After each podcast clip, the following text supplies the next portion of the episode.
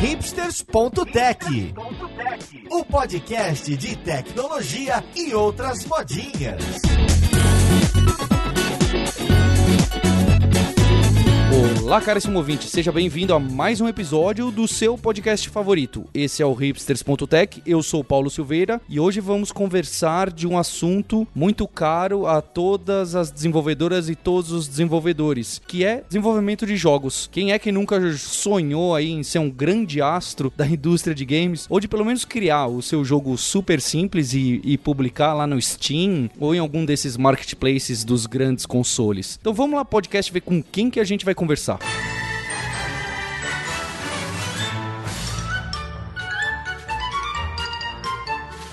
E hoje, para conversar com a gente, eu tô com o Steven Valério, que é de sócio-diretor da Flux Games Studios. Como você tá, Steven? Opa, tudo bem? Obrigado pelo convite. O legal você estar tá aqui para dar esse toque de quem trabalha na indústria e já passou os apertos que a gente vai querer saber aqui no episódio. Legal, legal. Eu também tô com o Jefferson Silva, da Lura. Como você tá, Jefferson? Opa, tudo certo, Paulo. Obrigado pelo convite também. O Jefferson trabalha comigo na Kaelo na Lura e ele é o, o cara que fez o roteiro de um curso de desenvolvimento de jogos que a gente tem, que depois a gente fala dele a gente faz o merchan. Tô também aqui com o Ricardo Bugan, que trabalha comigo também na Kaelo na Lura. Como você tá, Ricardo? Pá, tudo certo. Obrigado pelo convite também. Falar um pouco de desenvolvimento de jogos. Vai ser bem legal. Do outro lado do mundo, no outro hemisfério, eu tô com o Maurício Balboa Linhares. Como você tá, Linhares? E aí, Paulo, eu tô aqui tranquilo. Só passei de duas fases de Cuphead até agora, mas eu vou chegar lá. Você vai chegar mesmo, porque o tempo que você passa jogando é até talvez maior do que o que você passa programando. Esse Cuphead fez barulho mesmo, né? Lá na empresa ficava rodando na Copa o dia inteiro, todo mundo jogando, ou não jogando, na verdade, só morrendo, e foi bacana. Acho que é uma história bacana pra gente citar. Então, pra gente começar essa conversa, eu queria saber até um, um pouquinho de vocês. O que, que vocês começaram de brincadeira, né? A gente tem o Steven aqui que trabalha com isso, é a profissão dele, é o trabalho, a empresa dele. Mas de todos vocês, eu queria saber como que vocês começaram, o que vocês já brincaram, que ferramenta que vocês utilizaram falar, poxa, eu quero criar meu jogo, então vou sentar, escrever isso nesse código para lançar nessa plataforma para dar pro meu amigo jogar. O que, que vocês podem contar que vocês fizeram? É, bom, eu comecei na faculdade mesmo, eu já tinha decidido que eu ia pra parte de jogos quando eu fui fazer o vestibular. Então eu sou formado em jogos pela Fatec São Caetano, sempre trabalhei com isso. Quando eu comecei, a gente foi lógica de programação, vi Python, vi C, vi várias linguagens até chegar e pegar uma ferramenta profissional mesmo. A primeira ferramenta que eu peguei foi o Flash. A gente eu trabalhava com desenvolvimento de jogos em Flash em um, um sistema de ensino. Então, que descanse em paz.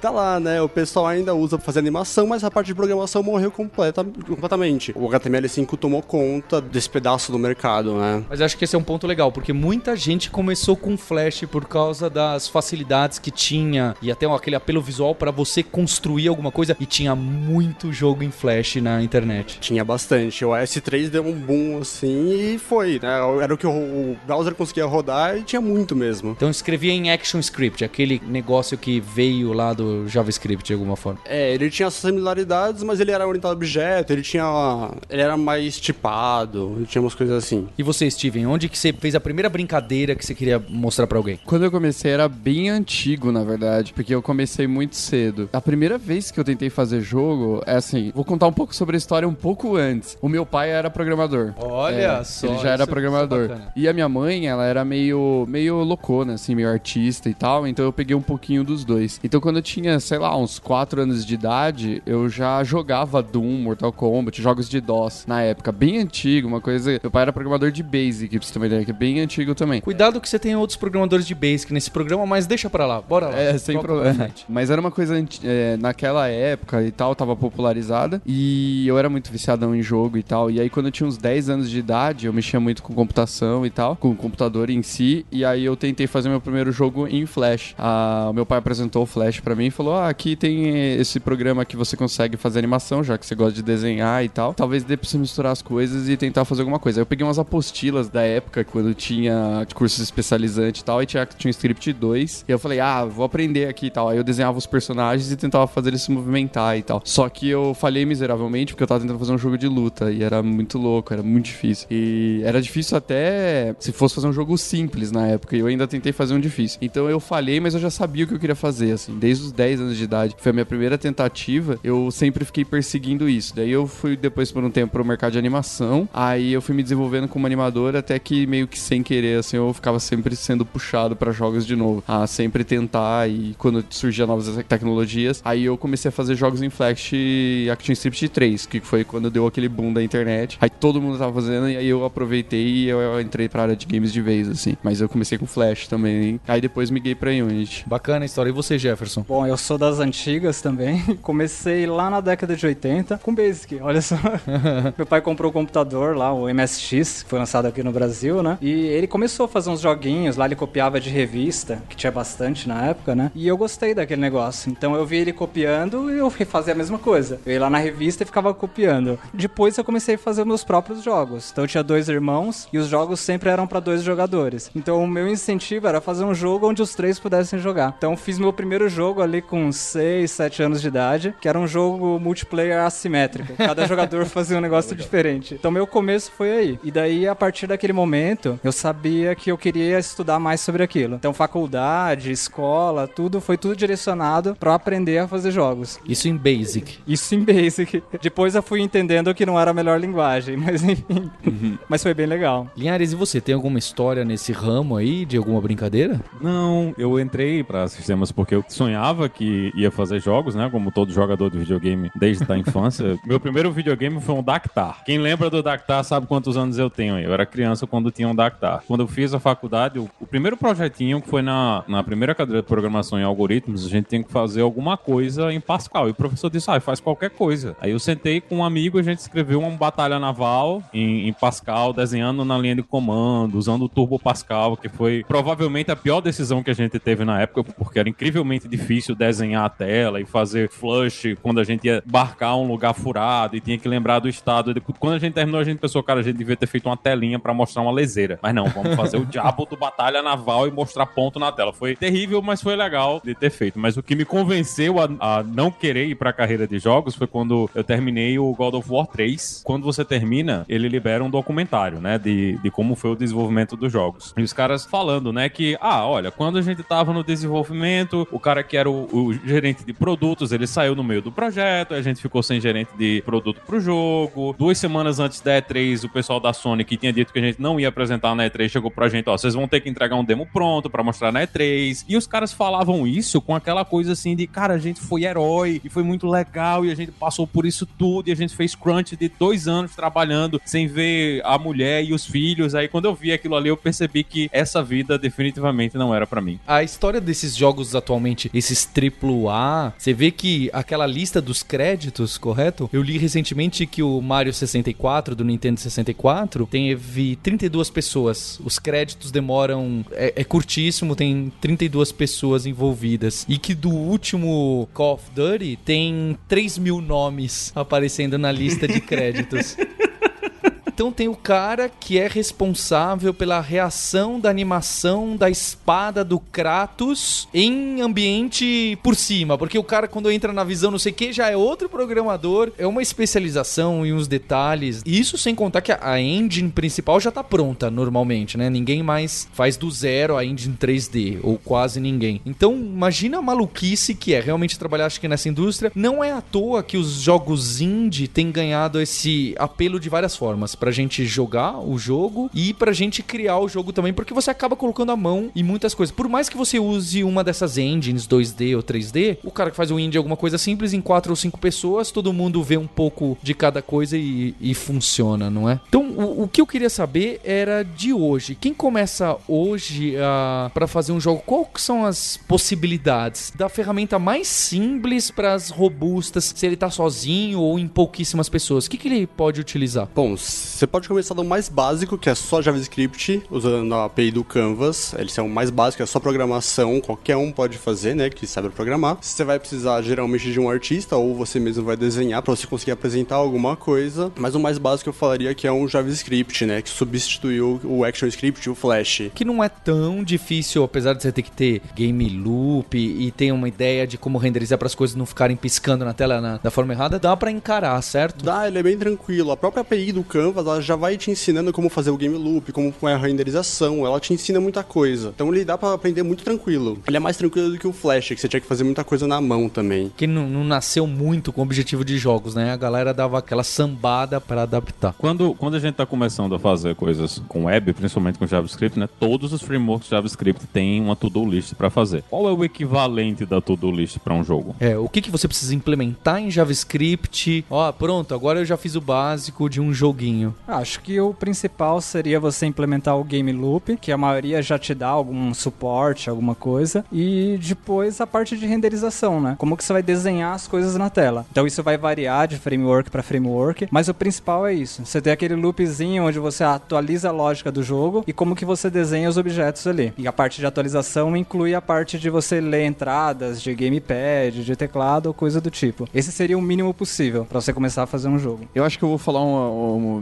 menos técnico até, mas eu gosto de associar bastante desenvolver games como você ter uma banda. É quase como o mercado de música, assim. Você pode sozinho tocar uma flauta e aí você vai fazer uma música e ela vai ser uma flauta tocando e aí dependendo da criatividade ela vai ser uma mais bonita ou não. Ou você pode tocar numa orquestra. Aí você vai ter outras pessoas com outros instrumentos tocando o mesmo ritmo que você. Então eu gosto de associar desenvolver games com esse tipo de coisa. Você falou um pouco da escala do AAA para uma pessoa fazendo sozinho, eu gosto de associar um pouco por isso. Porque são pessoas multidisciplinares, como se elas tocassem instrumentos diferentes. Então tem o programador, tem o artista, o roteirista. Quanto mais pessoas, mais rico o jogo fica. Quanto menos pessoas, mais puro ele fica. E aí é, tudo depende muito da criatividade, eu acho. Por exemplo, um jogo simples pode ser muito bom. Um cara sozinho fez aquele Flappy Bird que bombou há muito, um tempo atrás, que você só era um, um tap que você dava na tela e o personagem pulava. Então era tipo incrível porque era um cara só, o cara se virou com arte, com tudo, como um cara pode também com violão e cantando com a própria voz fazer um sucesso. Então, e tem como, por exemplo, sei lá, orquestras da Disney que todo mundo tem flautista, tem trompete, tem tudo e tem gente cantando de todo lugar do mundo, que é comparado ao AAA, que aí é o, o efeito da espada, que é, é extremamente detalhado cada uma das coisas. Então eu gosto de associar mais ou menos nesse caminho e aí eu acho que pensando assim, você pode escalar o quanto você quiser. Se você é um programador entusiasta e aí você, ah, eu quero começar sozinho porque eu quero, sei lá, é, usar minhas ideias, é, me expressar de certa forma, ele pode começar, como ele pode juntar com uma galera, entrar numa garagem e todo mundo começar a desenvolver junto. Então, tipo, é bastante escalável, como também ele pode entrar numa empresa e desenvolver um grande jogo. Então eu gosto de associar mais ou menos a esse tipo, mas dá pra enxergar de uma forma mais caricata, assim, de como eu enxergo, assim, desenvolvimento de jogos. E Steven, o que seria para você essa flauta ou violão primeiro pro cara que quer começar solo? O que, que você indicaria? Eu acho que o cara tem que ter um pouquinho. É, um pouquinho não, ele tem que ser designer de games. Ele tem que saber criar as regras do jogo. Porque jogo, por exemplo, para o ímpar é um jogo. É muito simples, básico. Ah, o cara escolhe para, ímpar tal. Mas essas regras de jogo, quem desenha é o designer. O, se o programador tiver um pouquinho de designer, ele vai fazer um jogo em, seja em JavaScript ou ActionScript ou C Sharp, e ele vai conseguir é, criar diversão. Então o cara também pode ser um desenhista e aí ele vai lá, sabe um pouquinho de game design, ele cria as regras e faz diversão. Então acho que o cara tem que ter um máximo assim, é passar diversão. E aí depois ele consegue aprender as ferramentas para fazer o básico, que é aí ele vê a engine, a programação. É, eu acho que pode ser C Sharp,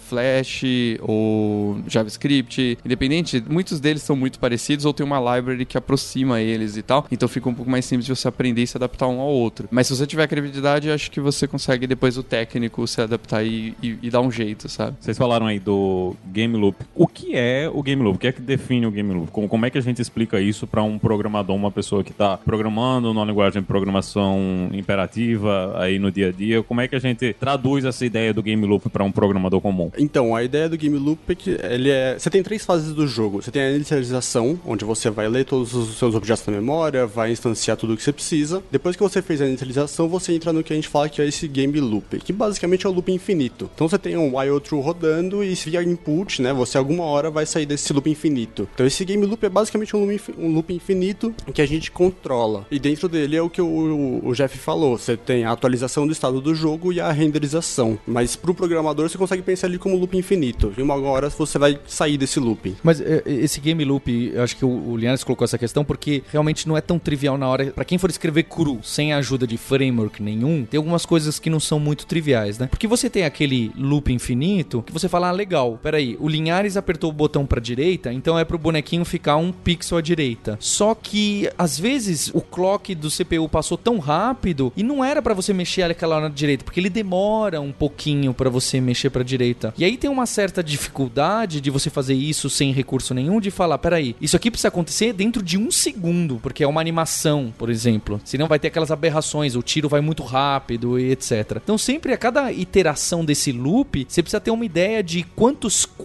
ou quantos frames ou quantos unidades de tempo se passaram para se saber, peraí, já se passaram tantos segundos, então esse tiro que estava aqui agora, ele tem velocidade de 20 km por hora, então esse tiro que estava aqui agora deve ter sido renderizado um pouco mais para cá. E ficar fazendo essas contas de acordo com, peraí, quanto tempo passou desde a última vez que eu desenhei na tela? Começa tudo a depender de tudo. E eu queria saber se essa é uma dificuldade muito grande para quem começa a escrever tudo do zero, se não é, ou se eu tô falando tudo errado, que pode ser o caso. É, eu acho que tem tudo a ver, sim, o que você falou tá correto, e é uma grande dificuldade. Eu lembro quando eu tava começando, quando eu migrei de Basic para C, e eu comecei a fazer jogos em tempo real, a minha grande dificuldade era entender justamente isso. Porque se você, a cada iteração do seu loop, você simplesmente incrementa uma quantidade fixa, meu bonequinho vai andar um pixel a cada quadro, digamos ali. Só que o seu computador ele tá fazendo outras coisas. Então pode ser que esse tempo entre um quadro e o outro demore mais ou menos tempo. E aí eu olhava lá meu bonequinho andando, às vezes ele andava mais rápido, andava mais devagar, e você não tinha aquela constância no movimento. E aí você começa a entender essas coisas. Você fala, ah, tá, ele tá fazendo outras coisas, então daquele quadro até esse, passou um tempo X, e eu tenho que levar isso em conta para saber quanto que ele andou. Então sim, antigamente a gente tinha que pensar muito nisso, e até nos frameworks atuais, se você for fazer em JavaScript e tudo mais, fazer puro, né? Você vai ter que levar isso em conta também. Ali no browser, né, tem que medir esse tempo para você saber quanto tempo você tem que trabalhar na simulação,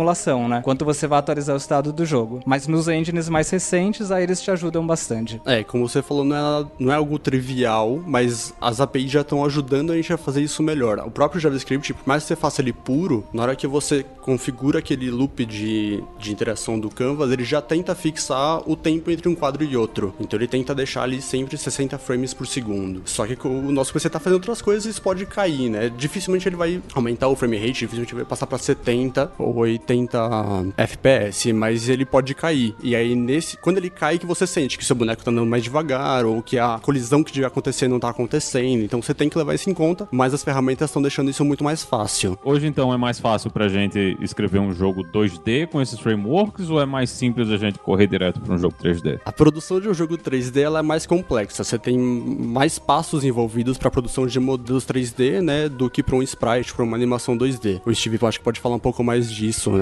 Pode falar melhor. Mas dependendo do jogo que você quer fazer, vale a pena esse custo maior de produção para um modelo 3D do que para um sprite, né? Às vezes você quer usar câmera, você quer usar algum tipo de perspectiva que no 2D ficaria muito difícil, o 3D compensa. Mas para quem tá começando, acho que o mais básico é pegar assets, pegar algumas imagens na própria internet, você tem muita coisa em open source, tentar implementar em 2D mesmo. Eu tenho a experiência de ter começado com 2D e depois ter uh, explorado 3D. Então eu acho que para começar, aí eu acho que é mais fácil ir pro 2D mesmo. E mesmo porque um programador, por exemplo, que quer desenhar coisas na tela, é muito mais fácil ele pegar uns objetos e de forma bidimensional, digamos, e, e, e controlá-lo ele em dois eixos. Se ele adiciona o terceiro, não só o fato da movimentação ou as mecânicas tem que mexer no eixo Z e o que cria um mundo maior com mais profundidade, como ele aumenta o número de objetos que ele vai ter que criar para fechar aquilo, né? Para parecer que tudo condiz. Então, às vezes 2D você consegue, por exemplo, se você vai começar com plataforma e você vai começar com plataforma 2D, é, você cria um lado da plataforma, você joga lá, você repete, pode repetir os lados e colocar um personagem e pular entre repetindo ele. E quando você coloca o 3D, você até pode repetir, mas uma vez que você tá imerso, eu acho que o jogador cobra um pouco mais. Então, eu acho que vale para começar, eu começaria com 2D, assim, que é uma boa saída é, para testar coisas rápidas, porque eu acho que também desenvolver games é muito é tentativa e erro, assim, você vai, faz, descobre que você fez um monte de cagada e você tentativa e frustração. É, exato.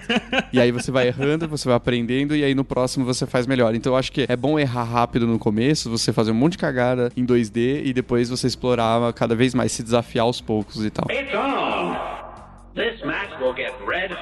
continuando nesse assunto de começar, porque eu acho que é, o ouvinte, a- o programador, a programadora tá pensando nisso, né? Poxa, o primeiro passo que você começa a entrar e fala, putz, vou ter que escrever um monte de coisa pra ver um bonequinho piscar. Continuando, então, uma hipótese que vocês deram é o JavaScript no Canvas direto. O que eu queria que vocês citassem, eu, eu já vou dar, até dar três caminhos. No JavaScript, se puder escolher um framework pra já usar a base, alguma coisa mínima, tá bem? Que não precisa dominar e conhecer toda a biblioteca. Se pudesse escolher um framework no JavaScript, o Unity, que eu acho que é matar mosca com canhão, mas tudo bem. E o caso que o Jefferson trouxe lá no, no curso, que é usando Lua e esses jogos retrô que, com, com essas plataformas. Queria que cada um de vocês falasse, desse a opinião para começar com essas ferramentas. Para o JavaScript eu vejo duas possibilidades. Você tem o, o P5.js, que é uma biblioteca derivada do Processing, do Java, e ele é muito simples, você vai basicamente mexer com geometria, então bolinha, quadrado, triângulo, ele não tem nem imagem, para quem tá começando ele é ótimo. E ele já tem toda a parte do game loop implementada. Fora isso, você, se você quer uma coisa mais visual, que você pareça um pouco mais com a Unity, mas bem mais simplificado, você tem o Cocos Creator, que eu fiz o curso aqui pra Lura também, e ele é muito simples de mexer, você não precisa escrever tanto código para ver as coisas acontecendo. Também é gratuito? Também é gratuito. Do pago tem aquele Construct, que é bem famoso, né? Tem Sim. o Construct 3. Também é interessante. É, ele é bem parecido com Cocos, né, é, em algumas coisas, mas ele é também ao Game Maker, que é outro que eu aconselharia as pessoas a, a testarem. É, muitos deles têm aquela, o Construct, por exemplo, tem aquela programação que não é escrita direta, apesar de, de dar a possibilidade. Mas você consegue usar é, códigos com anagramas, né? Então dá pra você experimentar num estilo diferente, caso a pessoa não seja uma pessoa de código e tal. Apesar de que ambos você vai precisar de lógicas saber pra todos eles. Então eu acho que o Construct é uma boa saída, porque o Construct e o Cocos, porque eles são grátis, então dá pra você experimentar e, e caso você não se sentir muito confortável, aí você vai pulando pras outras. Até o Unity. Unity também tem a versão free, depois tem a versão plus, pá, tem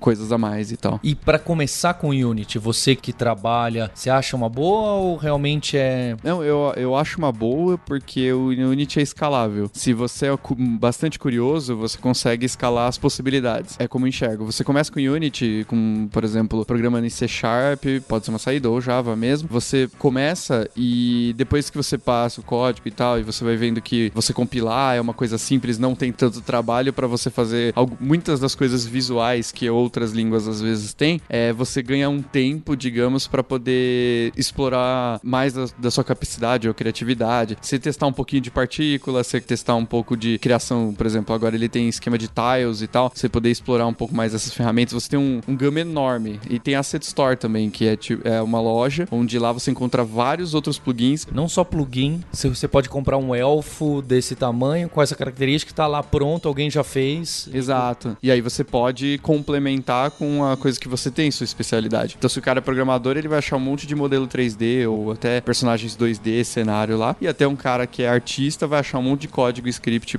O Unity é bom por essa questão de comunidade, né? Por democratizar bastante o, o acesso entre as áreas, assim. De programação, arte, efeitos especiais e tudo mais. É, a Unity é bem democrática nesse sentido. Na Asset Store também você acha clipe de áudio, partícula, você acha qualquer coisa que você consegue pôr na Unity tem na Asset Store. A minha crítica na Unity pra quem tá começando é, é muito fácil de você se perder. Porque ela tem 2D, ela tem 3D, tem bibliotecas pra tudo, você tem um monte de plugin, como a gente falou, então ela é muito fácil de você se perder. É legal você começar numa coisa mais simples, ou tentar um projeto bem simples em Unity, bem restrito o seu escopo, Não ficar vasculhando demais, que senão você vai. senão você É, se tem perde. que ir aos poucos. É. Tem que ir crescendo gradualmente, assim. E Jefferson, fala do negócio. Primeiro, o que que é Lua? Que linguagem é essa que é do pessoal lá da, da PUC do Rio, criado? Por que, que caiu nas graças da turma de videogame e tem tantos jogos gigantes que usam? Lua, acho que a principal vantagem é que ela é fácil de você embutir no seu código. Ela tem um footprint ali, o tamanho de memória que você vai usar para implementar um interpretador Lua é muito barato. Tipo, você consegue implementar isso em qualquer lugar. Consegue rodar no interpretador em qualquer lugar. E é uma linguagem muito simples e poderosa. Você consegue estender ela para fazer várias coisas. Então você consegue fazer orientação a objetos, você consegue fazer programação funcional. Ela permite você fazer esse tipo de coisa. Não que seja bonito para algumas dessas coisas, mas você consegue. Justamente por ser bem simples, ser barata, o pessoal viu que era uma linguagem muito boa para ajudar a fazer a parte que não precisa de programação mais pesada. Então, fazer a engine, beleza, você vai fazer em C++ ali porque você quer performance, mas na hora de fazer o scripting das suas fases, de como vai funcionar a quest que você está fazendo pro seu personagem, vale muito mais a pena você ter uma linguagem mais fácil de você entender, que talvez até o seu designer consiga programar ali. Então é tão simples que você consegue definir dados, né? Ah, esse personagem ele vai ter tanto de vida, vai ter tanto de resistência a dano, ele vai soltar esse item quando ele morrer. Isso é fácil para uma pessoa entender, né? Não tem tanta lógica assim. Então é uma linguagem que funciona muito bem para esse tipo de coisa. Então, World of Warcraft, por exemplo, usa bastante Lua. Green Fandango foi feito em Lua, né? Toda a parte de scripting e tudo mais. Então, por esses motivos, a indústria de jogos usa bastante para essa questão, né? Mais a parte de, de scripting. E recentemente tem tido um movimento, né? Que foi um movimento que eu fiz também. Eu fui crescendo até chegar nas engines mais complexas. E o pessoal tá voltando às origens para umas engines mais simples, re replicando consoles antigos, utilizando a linguagem Lua, que é justamente para você se restringir bastante, pegar uma linguagem mais simples, só que com essas restrições você pensa mais no design do jogo, na diversão e você consegue entregar alguma coisa bem mais rápido. Você consegue entregar um jogo inteiro e não só fazer uma brincadeira. Isso mesmo. Você sozinho você consegue fazer tanto a parte de código, a parte gráfica, né? Justamente por ser uma resolução bem restrita. Imagina alguma coisa do tipo 128 por 128 pixels na sua tela. Então, qualquer um consegue desenhar um sprite de 8 por 8, por exemplo, um bonequinho. Você vai lá, são 8 pixels. Você coloca com alguns pixels ali já aparece alguma coisa. Então, mesmo que você não seja um desenhista excelente, você consegue lembrar alguma coisa ali com seu desenho. Então, você consegue cobrir toda essa gama de coisas, né? Efeito sonoro, design da fase, desenho dos personagens e a lógica do jogo também. Então, é bem fácil para quem quer começar. Então, hoje a gente tem o TIC 80, por exemplo, que é o Tiny Computer, que é uma engine completa para quem quer desenvolver um jogo em Lua e que seja um jogo com essas restrições: 16 cores, resolução limitada e estilo retrô. Então, até a quantidade de caracteres que você pode digitar no seu código é limitada. Então, você não fica pensando infinito em quais são todas as features que você quer implementar. Você acaba aprendendo a trabalhar com limitação, né? Você não consegue nem desenvolver nada muito complexo porque você tem a limitação de caractere no código. Lembra aqueles contests que tem escreva um jogo em, com 4K bytes de, de código? Tem um monte dessas competições por aí. Tem sim, tem um JavaScript, né, que eles fazem aí, não sei se é anualmente ou coisa, mas é exatamente isso. Faça um jogo em 4K, em JavaScript. Com 4K você não basta nenhuma dependência no NPM, né? Tem que fazer tudo na mão. Isso é verdade. Não vai, não vai rolar 4K. Agora, uma coisa que vocês falaram muito aí, essa, essa questão de coisas acessórias, né? Que estão ali junto de todo o trabalho de fazer game, que não é somente programar. Para um, uma pessoa que não tem experiência além de programação, o que é que vocês acham assim que são coisas importantes para que essa pessoa também corra atrás de aprender ou de estudar? Vai ajudar ele na hora de fazer jogos assim? Para ajudar as pessoas que, bom, que não é muito da programação, eu acho que eu iria mais, por exemplo, pro Construct, Playmaker, assim, é, Game Maker, na verdade. O Playmaker é, é, é, é, O Playmaker também é, porque o Playmaker é um plugin de Unity que cria os códigos de forma visual, como o Blueprint que tem na Unreal e tal. Então eu acho que se ele seguir por esse caminho, é uma questão mais de ele entender um pouco sobre lógica e ele consegue fazer de uma forma mais visual e não ter que ficar se preocupando se a chave está fechada ou coisa parecida. Então ele, ele não precisa se preocupar tanto com a parte de código puro e ele mais é, consegue é, é, meio que se preocupar mais com a diversão do jogador. Ele pensa no design e aí ele tenta de alguma forma construir o- os anagramas e tal para poder criar as funções dentro do jogo e tal. Então eu acho que se o cara não sabe de programação, eu iria para essas engines mais fáceis, simples e que de, de certa forma você rapidamente já tem um feedback assim. Você eh, às vezes, por exemplo, o Construct ele tem um negócio muito bom que ele tem um monte de padrões. Você coloca criar novo, aí ele fala: você quer criar um novo jogo plataforma, você quer criar um novo jogo shooter eh, top view, você quer criar um novo Flappy Bird. Ele, ele, ele tem já padrões pré-definidos que você só troca o sprite e você já consegue experimentar, mudar parâmetros e tal. Afinal, tudo que precisamos é mais um Flappy Bird. É, não. Não fala isso, acabei de fazer o curso. Mas é excelente pra aprender, né? É E- excelente pra aprender, de parametrizar e você experimentar inputs e tal. Então, é um escopo muito simples, então dá pra você explorar bastante. Então, pra isso que é legal.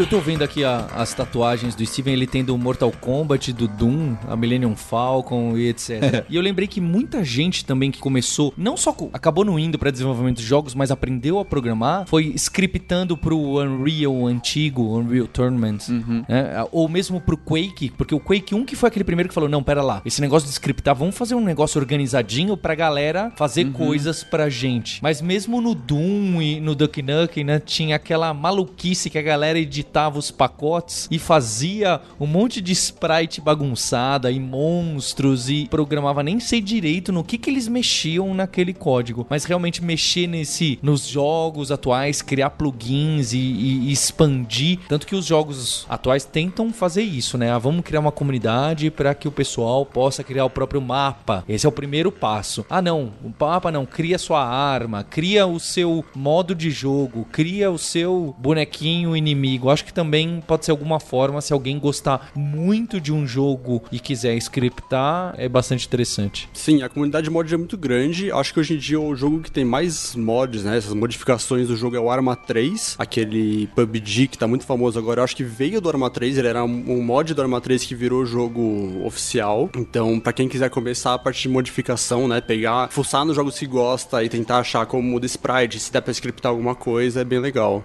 O- Os Warcrafts também abriram muito pra isso. né? A galera começou a fazer MOBA, os Heroes e, e- e aquela maluquice de Tower Defense. Começa aí com StarCraft, Warcraft e, e similares que começaram a fazer uma grande maluquice bem, bem bacana. Essa questão dos curiosos, assim, eu acho que esses. A comunidade foi quem meio que forjou a área de games eh, desde a década de 80, assim. Que foi quando começaram a abrir que a coisa começou a evoluir muito mais rápido. E claro que juntou com a internet aí explodiu. Tipo, o Unity mesmo, ele que democratizou o desenvolvimento de games, eu imagino, pra, pra massa, assim. É, que, que escalou absurdo. Porque eles criaram uma engine, ela era meio simples de se adaptar. E depois eles abriram a Asset Store. Aí na Asset Store as pessoas criavam tecnologias e colocavam na Asset Store pra ganhar um dinheiro. Só que aí isso fazia com que a Unity tivesse mais features. E aí ela foi alimentando, alimentando, alimentando e as features foram crescendo. Aí a Unity pegava features que eram boas o bastante e comprava e depois incorporava dentro da engine. E aí isso fez a, a tecnologia evoluir.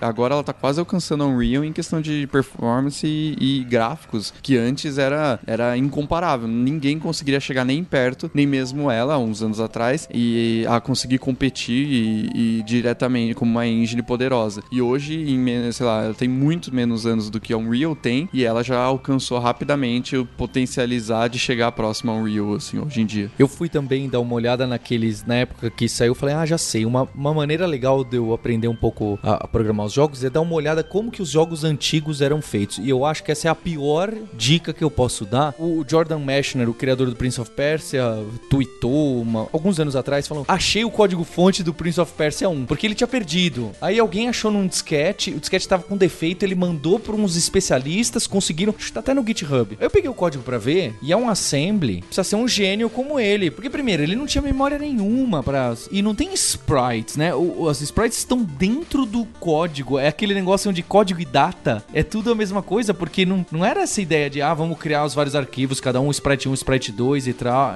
Não, tava desenhado e ele até tem, em algum lugar tá comentado, assim, tem um assembly, ele vai mostrando cada parte, que parte que é do sprite. É uma maluquice sem tamanho de como os mapas também não são arquivos. É tudo no código, o mapa. É simplesmente incrível, mas eu acho que a minha inteligência não foi suficiente pra atacar. Mas eu acho que tem muita gente que recria esses jogos básicos, estruturando bem, seja orientado a objeto ou não, com, com bastante comentário e não com variável A, B, C, D, X, Y, Z, né? Que não dá pra entender nada. Que dá pra aprender estudando esses jogos mais reescritos de uma forma, vamos dizer assim, moderna. Um exemplo recente disso que eu acabei passando, justamente nesse negócio de ver código do- de jogos antigos, eu peguei o código fonte do, do Pac-Man pra analisar. E tem até pôster e tudo mais que os caras imprimem pra você colocar na parede. E é mais ou menos nesse esquema. Não dá. Não dá, tio.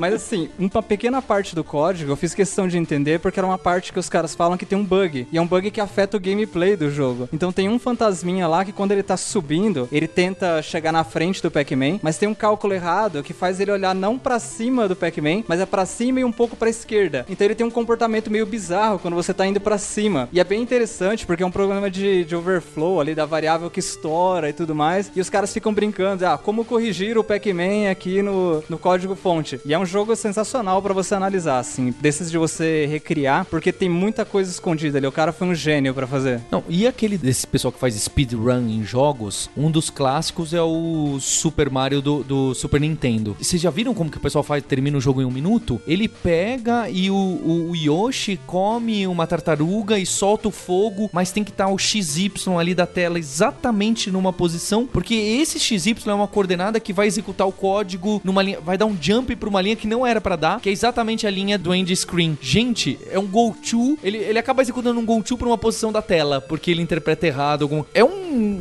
Pra encontrar aquilo, sei lá, eu como que o cara fez. Tem um no Pac-Man que dá pra você atravessar um fantasma. Mais ou menos nesse esquema. Ele verifica a colisão por blocos. Dependendo da posição do Pac-Man e do fantasma, isso, do timing, eles trocam de lugar. Então a colisão, tipo, ele está um abaixo e o outro acima. Aí eles trocam de lugar naquele frame e não você tem colisão. passa, você ultrapassa. E você ultrapassa. Tem no YouTube, dá pra achar esses, esses vídeos. It's on!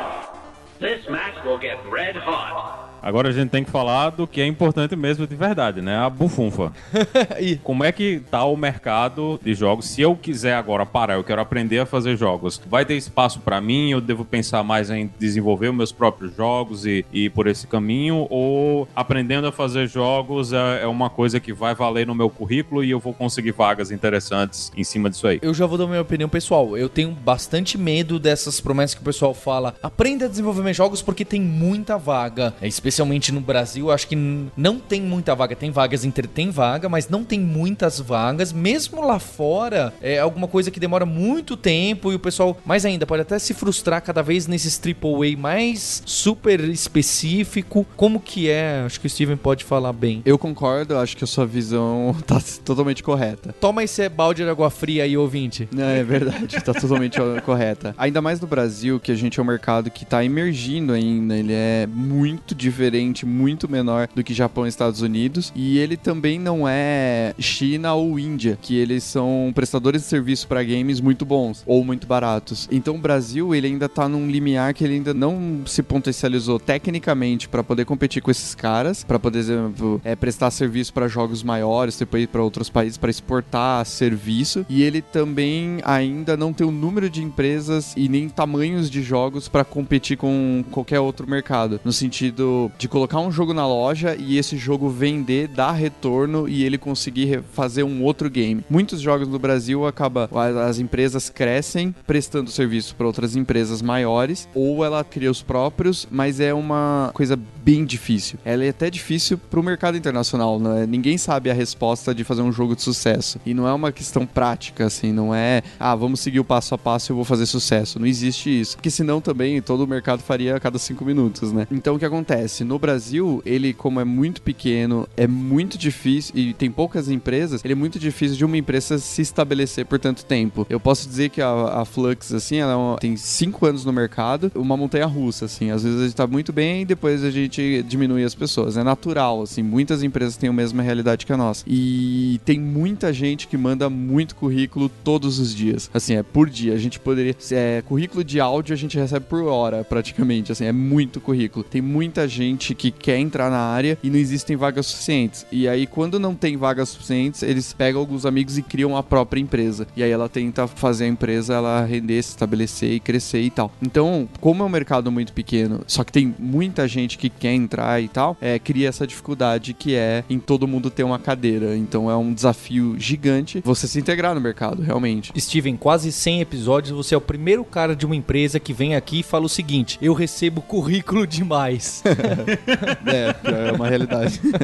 Mas esse é um problema, né? Eu lembro quando eu saí da faculdade, a gente tinha. O, o mercado de jogos era muito menor do que é hoje, ele cresceu, ele ainda é pequeno, mas ele vem crescendo e as faculdades ainda geram mais profissionais dessa área do que o mercado consegue absorver. Então a realidade de receber currículo demais acho que vai continuar por um tempo. eu não queria olhar de uma forma pessimista, mas é que é a nossa realidade hoje. Eu olho de uma forma otimista porque eu acho que as pessoas que saem da faculdade são curiosas e querem tentar fazer games, que nem é, a proposta, que nem das coisas que a gente falou, do cara tentar ser curioso, aprender e ir atrás, fazer seu próprio jogo e jogar ele na loja, ele tá trabalhando pra fazer esse mercado crescer. Então o cara, ah, não, não consegui nenhum emprego, então faz o seu próprio jogo, sabe? Junta com seus amigos ou sozinho mesmo, seja curioso, entra, falha, joga na loja, pega o que você errou, lança outro, lança uns 10 jogos, que daí você tá fomentando o mercado. Você coloca coisas, pode ser que você ganhe uma grana, pode ser que não, e mas você tá ajudando o mercado a crescer, a desenvolver não só as suas habilidades, seu conhecimento e tal, mas fazer com que, sei lá, o Brasil vire um número. Talvez você acerte e aí vire um próximo jogo gigante, a gente nunca sabe. Eu gosto de comparar muito com a Polônia. A Polônia não era um polo de desenvolvimento. Aí Nasceu o Witcher. é, nasceu o Witcher. E ele mudou, agora ele virou um polo de desenvolvimento. Não só por causa do Witcher, mas também porque teve o Super Hot, teve o This War of Mine. São jogos poloneses que tiveram sucesso. Então, depois de que um deu certo, outros começaram a vir atrás, sabe? Então acho que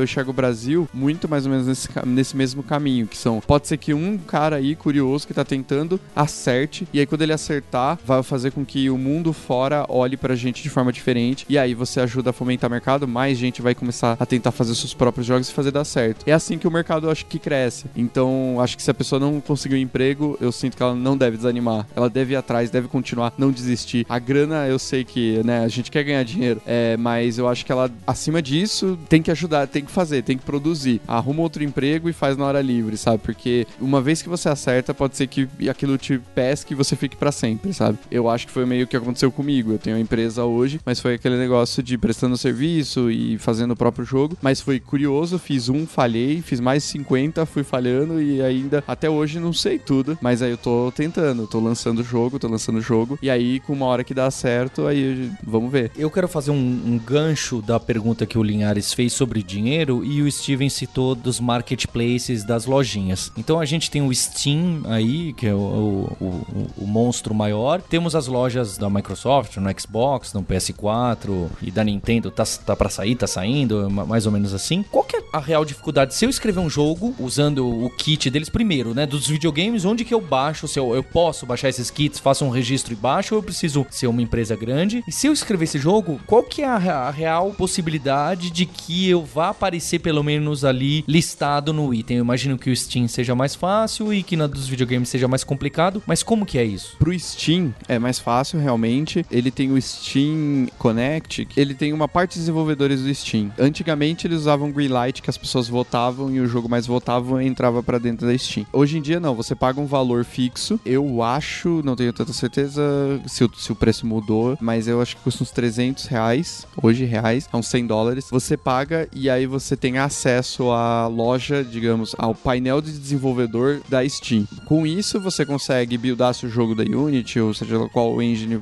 a pessoa usar. Pode ser Construct, todo mundo acha que agora exporta o executável, mas você consegue subir por esse painel e configurar toda a sua loja e colocar seu jogo lá. Então tá um pouco mais fácil. E aí uma coisa interessante, você paga esses 300 reais, porém se o seu jogo tiver um faturamento que seja acima de 100 dólares, eles, acima de mil dólares, eles devolvem o dinheiro, é uma coisa assim. É só um filtro. É só um filtro pra a própria loja não perder dinheiro. Então com o Steam é um pouco mais simples e eu acho que é alcançável pra maioria. A questão dos consoles já é um pouco mais difícil. A a questão dos consoles porque tem, eles passam por uma curadoria. Então você tem que ter um projeto de jogo estruturado. É muito importante que você tenha o seu plano do começo, meio, fim de quando você vai lançar e quando você vai faturar seu jogo. Você tem todo esse plano estruturado e do porquê ele ganha valor na loja, né? Do porquê ele é diferente. Por exemplo, se você usar, ah, eu vou fazer um novo Zelda, a pessoa vai pensar, pô, por que eu não compro Zelda então? Então não, é, é- tem uma questão dessa curadoria que é um pouco mais difícil. O jogo tem que ter um diferencial. E aí depois você faz um pitch pra eles, você submete. Acredite que pelo próprio site você deve conseguir um contato ou com um relacionamento. Você submete seu projeto, a sua proposta de projeto, eles avaliam. Se eles aceitarem, aí dependendo do Xbox da Sony, é esse mesmo processo é parecido, só que cada um tem uma peculiaridade. O da Sony você tem que buscar lá fora. Eles não enviam pro Brasil. Então você ou tem que fazer o relacionamento com alguém na loja e tal, e aí você viaja pra fora, pega o kit de desenvolvimento e traz pro Brasil e aí você consegue desenvolver. Pro Xbox eles já mandam pra você, dependendo da plataforma e o que você é necessário. Às vezes eles mandam dois pra dois programadores conseguirem trabalhar simultaneamente. O do PlayStation tudo depende também da proposta. Você fala assim: "Ah, o projeto é gigante ou ele é pequeno", dependendo da escala, eles mandam a quantidade que você precisa. Então é um caminho mais burocrático assim. Mas existe a possibilidade. Se você tem um projeto, ele é criativo, ele é bom, aí é, é- vale tentar. O do Switch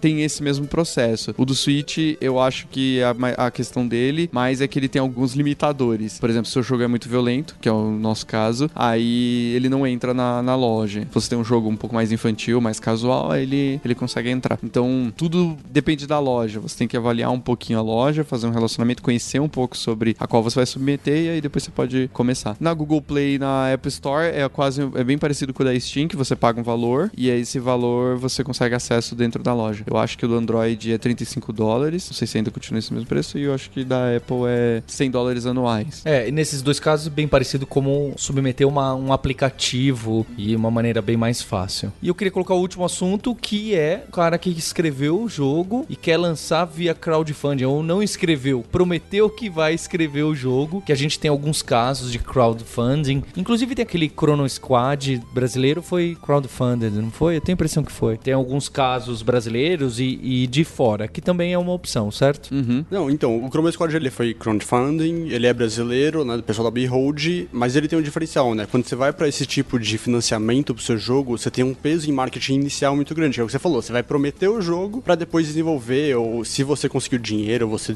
você vai desenvolver ele. Então você tem um investimento em marketing inicial muito grande. O Chroma Squad, o pessoal da Behold já tinha um jogo lançado que tinha feito sucesso, que era o Knights of Pen and Paper. Então ele já tinha uma vantagem no marketing, né? Mas pra quem vai desenvolver nesse, nesse estilo, você vai ter que divulgar seu jogo muito antes, você vai ter que entrar antes de desenvolver o jogo, você vai ter que fazer todo aquele planejamento, né? Como que é meu jogo, quais são as mecânicas, quanto tempo eu vou demorar pra desenvolver, tudo isso. É um jeito diferente de, de financiar. É, eu acredito que é quase como se você tivesse que vender o seu jogo antes de você produzi-lo. É basicamente isso. E algumas pessoas, é bom alertar que desenvolver o jogo é 50%. Vender ele é os outros 50% do trabalho. Você vai ter muito trabalho. Depois você joga ele na loja, tem todo um trabalho pra ele ser visto e as pessoas quererem pôr dinheiro nele. Falar, ah, não, vou comprar isso daqui. É só pensar a gente mesmo, quando a gente entrar na loja, o quanto a gente é criterioso com o que a gente vai comprar ou não, que às vezes a gente não tem tempo pra jogar tudo. A gente quer jogar. Então, o que faria o cara jogar o seu jogo? Então, essa é a resposta que precisa encontrar. No caso do crowdfunding, você sabe se ele deu certo antes, porque é, se você tiver com a quantidade que você precisa de pessoas, mesmo que pequeno, nicho, se você colocou um crowdfunding que não tem um valor muito alto, não precisava ser um grande sucesso ou um projeto gigante, e você tiver menor, se tiver o seu nicho e conquistar ele, aí você é um caminho mais fácil, mais legal pra você conseguir desenvolver seu jogo e depois até escalar ele depois, né? Quando você lançar, você vai ter uma base de fãs e isso pode ser que no boca a boca você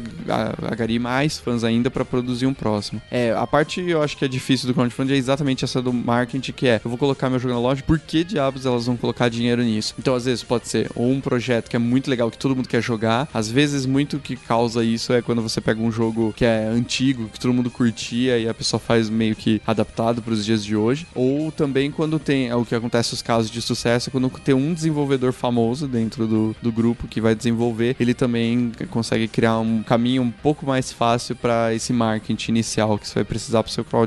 Então eu acho que esse o desafio maior é você ser visto assim, e depois desenvolver, se você conseguiu coletar, se você fundou seu projeto, aí desenvolver a parte mais legal. De preferência, entregar o que prometeu. É. Porque tem muito isso. Você vai desenvolver o jogo, a quantidade de coisa que muda durante o desenvolvimento é absurda. Então, uma vez que você promete, você tem que entregar aquilo. Às vezes, mesmo se você não gostar. É, e uma dica boa, acho que é a pessoa que for fazer crowdfunding, não esqueça nada. É, se você precisa do dinheiro pra fazer alguma logística, cumpra ela, é, pô, coloque ela sem medo, não tente baratear, colocar, ah, eu vou colocar aqui, mas eu acho que as pessoas não vão pagar. Não, não, pensa quanto é o custo verdadeiro, porque lá na frente vai ter mais custo ainda que você não esperava. Então tenta ser mais criterioso possível na hora de planejar o orçamento do seu projeto, o orçamento dos seus produtos que você vai, vai distribuir depois, porque pode ser que ele encareça e você tem que estar é, seguro disso, porque às vezes se você não tiver, é, você não vai conseguir entregar e você vai descobrir, vai ter surpresas e tal. E isso é super natural, então é sempre bom colocar uma barriga assim. Eu queria lembrar que a gente tem um episódio gravado sobre jogos indie, que a gente. Diversos jogos que vocês citaram aqui foram citados pelo Guilherme Moreira. Um episódio que ficou bem bacana. Falaram sobre jogos estranhíssimos que eu nunca ouvi falar e espero nem jogá-los. então a gente vai deixar os links aqui, fazer o merchan dos cursos vocês já citaram, os cursos que a gente tem na Lura, legal. Tem também os tutoriais das próprias engines para começar, para quem tá bem nesse comecinho, que eu acho bem bacana. E fica o recado para que não desanime, que o Steven bateu bastante quando eu falei, poxa, não tem vaga, mas é alguma coisa que é, é muito realizador pra pessoa, pra você, desenvolvedor, desenvolvedora, chegar e mostrar: olha, tem uma amiga, tem um amigo que tá jogando e apertou aqui, instalou e viu rodar. É, é algo que não deve ter preço, certo? Deve ser algo muito interessante. Fica o meu agradecimento aí pro Jeff, pro Ricardo, pro Steven, também pro Linhares. E meu muito obrigado pra você, ouvinte. Quem sabe lá no hipsters.jobs apareça uma vaga pra desenvolvedor de jogo ou pra criador de áudio na Flux Games Studio. E a gente tem um encontro na próxima terça-feira. Hipsters.abraços. Tchau.